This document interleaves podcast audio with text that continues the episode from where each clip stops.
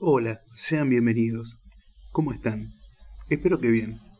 Soy Luis y quiero invitarlos, antes de comenzar este nuevo relato, a que nos sigas en nuestras distintas plataformas y redes sociales, para que así el podcast siga creciendo y poder mejorar la calidad de producción. Los links están abajo en la descripción del episodio y también del canal. También, para quienes quieran realizar una ayuda económica, lo pueden hacer a través de cafecitos en Argentina y si estás fuera de Argentina, mediante Patreon. Mediante esto también te aseguras contenido exclusivo y mucho más. Sin más que decir, muchas gracias y comencemos con el relato de hoy. Refutación del regreso de Alejandro Dolina. No hay sueño más grande en la vida que el sueño del regreso. El mejor camino es el camino de vuelta, que es también el camino imposible. Los hombres sensibles de Flores, en sus nocturnas recorridas por las calles del barrio, planeaban volver. Volver a cualquier parte, a la adolescencia, para reencontrarse con los amores viejos, a la infancia, para recobrar las bolitas perdidas, a la primera novia, para jurarle que no ha sido olvidada, a la escuela, para sentir ese olor a sudor y tiza que no se encuentra en ninguna otra parte. Volver fue para ellos la aventura prohibida. Cada noche soñaban con patios queridos y cariños ausentes, y cada mañana despertaban llorando desengañados y revolvían la cama para ver si algún pedazo de sueño se había quedado enganchado entre las cobijas. A pesar de todo, los muchachos de Flores habían aprendido a disfrutar de los regresos modestos, y cada tanto visitaban antiguas pizzerías, veían películas de Paul Mooney, cantaban el vals Penas que Matan o examinaban fotos amarillentas en la pieza de Manuel Mandet. Desde luego, los refutadores de leyendas se burlaban de todo esto. Saluden a los viejos tiempos, gritaban. El mundo marcha hacia adelante. La comparsa racionalista acusaba a los hombres sensibles de retrógrados y conservadores. Tal vez tenían algo de razón. Mandep y sus amigos andaban siempre por los mismos lugares, contaban miles de veces las mismas anécdotas y se divertían robando nísperos siempre en la misma casa. Marchen ustedes a contramano de la historia, rugían los refutadores. Y era cierto. Pero siempre es recomendable recorrer la vida a contramano, sobre todo si uno sospecha quién ha puesto las flechas del tránsito. En los años dorados del barrio del Ángel Gris, funcionaba en la calle Gavilán la agencia Todo para el Regreso. Esta empresa organizaba unos viajes y peregrinaciones cuyo atractivo principal estaba en la vuelta. Por cierto, solían elegir lugares horrorosos, con alojamientos míseros y comidas inmundas, precisamente para acrecentar el deseo de volver cuanto antes. Pero el mayor éxito se obtuvo con el servicio de recuperación de vecinos. La agencia se ocupaba de localizar y entrevistar a pobladores antiguos, alejados del barrio por las perversas mudanzas. Por un precio razonable se les ofrecía una fiesta callejera en su viejo vecindario, con la presencia de todos los personajes de la zona. El servicio incluía la entrega de un pergamino, palabras alusivas a cargo de empleados de la empresa y, llegado el caso, indumentaria apropiada para que el vecino emigrante pudiera fingir opulencia si lo deseaba. Existía además un plan superior que contemplaba la reinstalación lisa y llana del vecino perdido en su antigua residencia. Desde luego los costos eran grandes y no resultaba sencillo vencer las dificultades que se presentaban. Desalojo del nuevo ocupante de la finca, abolición de las eventuales reformas, eh, rescate de los muebles originales y, restauración del exacto grado de higiene que se acostumbraba a vivir el cliente y su familia. Para cumplir con esta última pretensión, a veces había que limpiar y otras veces era necesario juntar mugre. En realidad hay que confesar que duramente todo el tiempo que funcionó el servicio de recuperación de vecinos, solamente una vez se concretó un plan superior. Fue el famoso regreso de la familia del ingeniero Bacari, ahí a su casa de la calle Bolivia. Este servicio fue solventado por los amigos del poeta Jorge Allen después de más de un año de colectas, rifas, préstamos a interés y timbas a beneficio. No es que a nadie le importara gran cosa el ingeniero Bacari, pero Jorge Allen estaba enamorado de Leonor, la mayor de sus hijas, y no estaba seguro de poder seducirla en Bancalari. La historia no tuvo un final feliz. Leonor rechazó tercamente a Jorge Allen y se entreveró con un carnicero que venía a rondarla precisamente desde Bancalari. Allí mismo se fueron a vivir cuando se casaron, un año después. El resto de la familia Bacari acabó mudándose más tarde a San Miguel, barrio del que no fueron rescatados jamás. El ruso Salzman, legendario jugador de dados, también supo hacer un negocio parecido.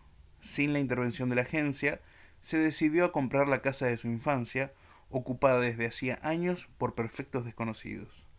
En semejante patriada, el ruso se gastó la memorable ganancia de una noche gloriosa en el casino de Mar del Plata. Una vez instalado, comprendió que la inversión había sido inútil. He recuperado mi casa, dijo, pero la infancia no. Catorce años después de haberse egresado como bachiller, Manuel Mandep volvió a inscribirse en el Colegio Nacional Nicolás de Avellaneda. El polígrafo de Flores estaba entusiasmado con la ida y propuso a sus antiguos compañeros que hicieran lo mismo, para repetir la época más feliz de sus vidas. No tuvo mucha suerte. Ávila, Capel, Carrasco, Sichoworsky, Donat, Frascarelli, Fresa.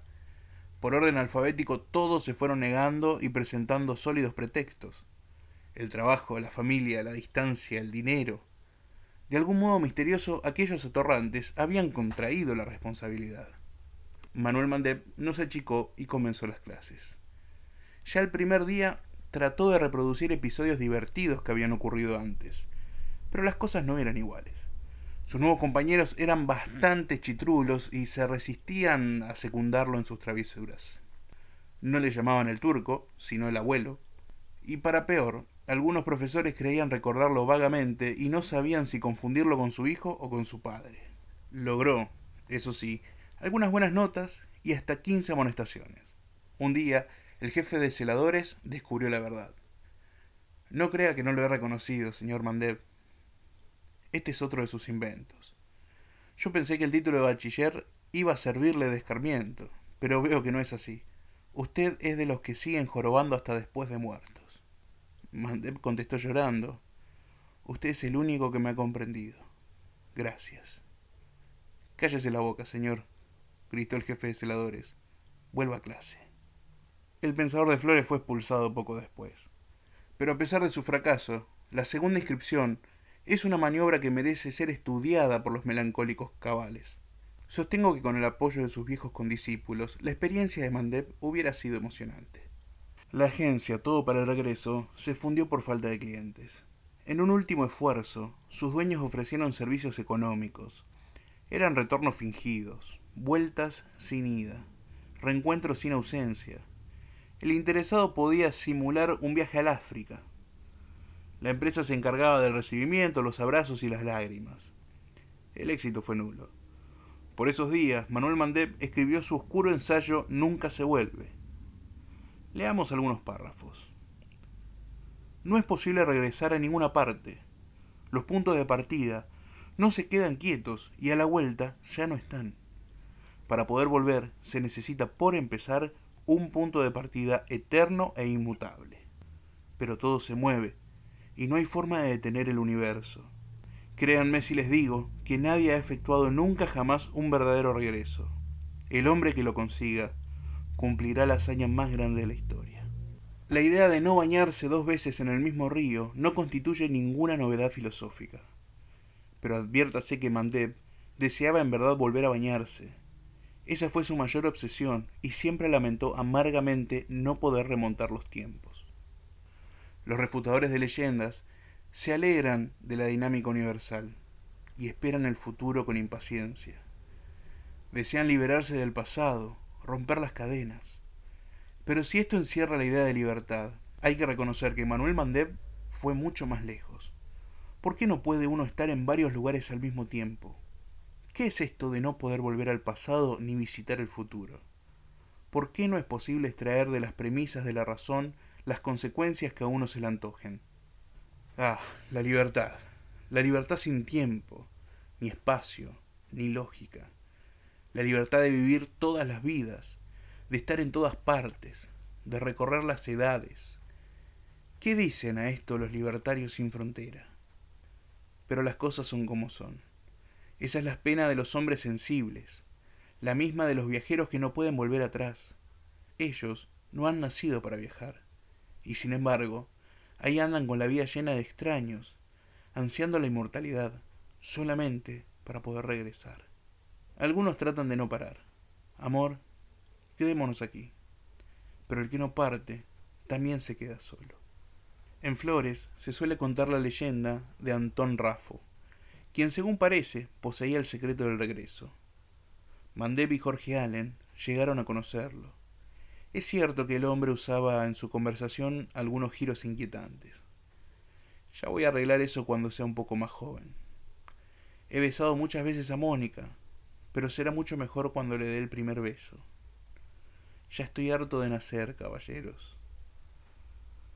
Los muchachos de Flores no pudieron indagar demasiado. Rafo desapareció, y es que posee el secreto. Tal vez ande en otros tiempos más prometedores. Aquí cabe una modesta reflexión. Aun cuando fuera posible volver al pasado, nada sería igual. Todos los actos de nuestra vida repetidos minuciosamente serían distintos al estar ocurriendo por segunda vez. Esta diferencia es sustancial. Llevaríamos con nosotros la carga de la experiencia anterior. Nos estaría negando la ansiedad y la esperanza. ¿Con qué entusiasmo apostaríamos a las cartas que ya sabemos perdedoras? Alguien dirá, sería preciso borrar la memoria y volver al pasado sin recordar que ya lo vivimos. Respuesta, ¿de qué sirve volver si uno no sabe que vuelve? Para el caso es posible pensar que ahora mismo estamos viviendo por segunda o quinta vez la misma vida. Quien les escribe ha soñado muchas veces este episodio. Camino por la calle Urquiza, en Caseros. Soy como ahora, un grandulón melancólico, pero descubro que no estoy en el presente, sino en los primeros años de la década del 50. Llego ante la casa que lleva el número 68 y toco timbre. Al rato sale a recibirme un nene mugriento y desconfiado. Soy yo mismo. Abrazo emocionado al chico. Desde adentro oigo la voz del abuelo que pregunta ¿Quién es, negro? Nunca he podido imaginar que algo mejor pudiera ocurrirme. Los funcionarios del paraíso no tendrán que ponerse en grandes gestos conmigo. El libro de las aventuras del regreso sigue en blanco. Ni los hombres sensibles, ni los pensadores del eterno retorno, ni muchos de nosotros que a veces creemos volver, hemos podido dar un solo paso. Esto no nos impide ser dichosos algunas veces, a pesar de todo. Las personas decentes no piden madurez y resignación. Quieren que olvidemos nuestras trágicas ensoñaciones, pero nosotros no queremos olvidar. Y el que olvide, jamás, jamás podrá ser nuestro amigo, ni siquiera cuando volvamos a encontrarnos otra vez y para siempre. Refutación del regreso de Alejandro Dolina.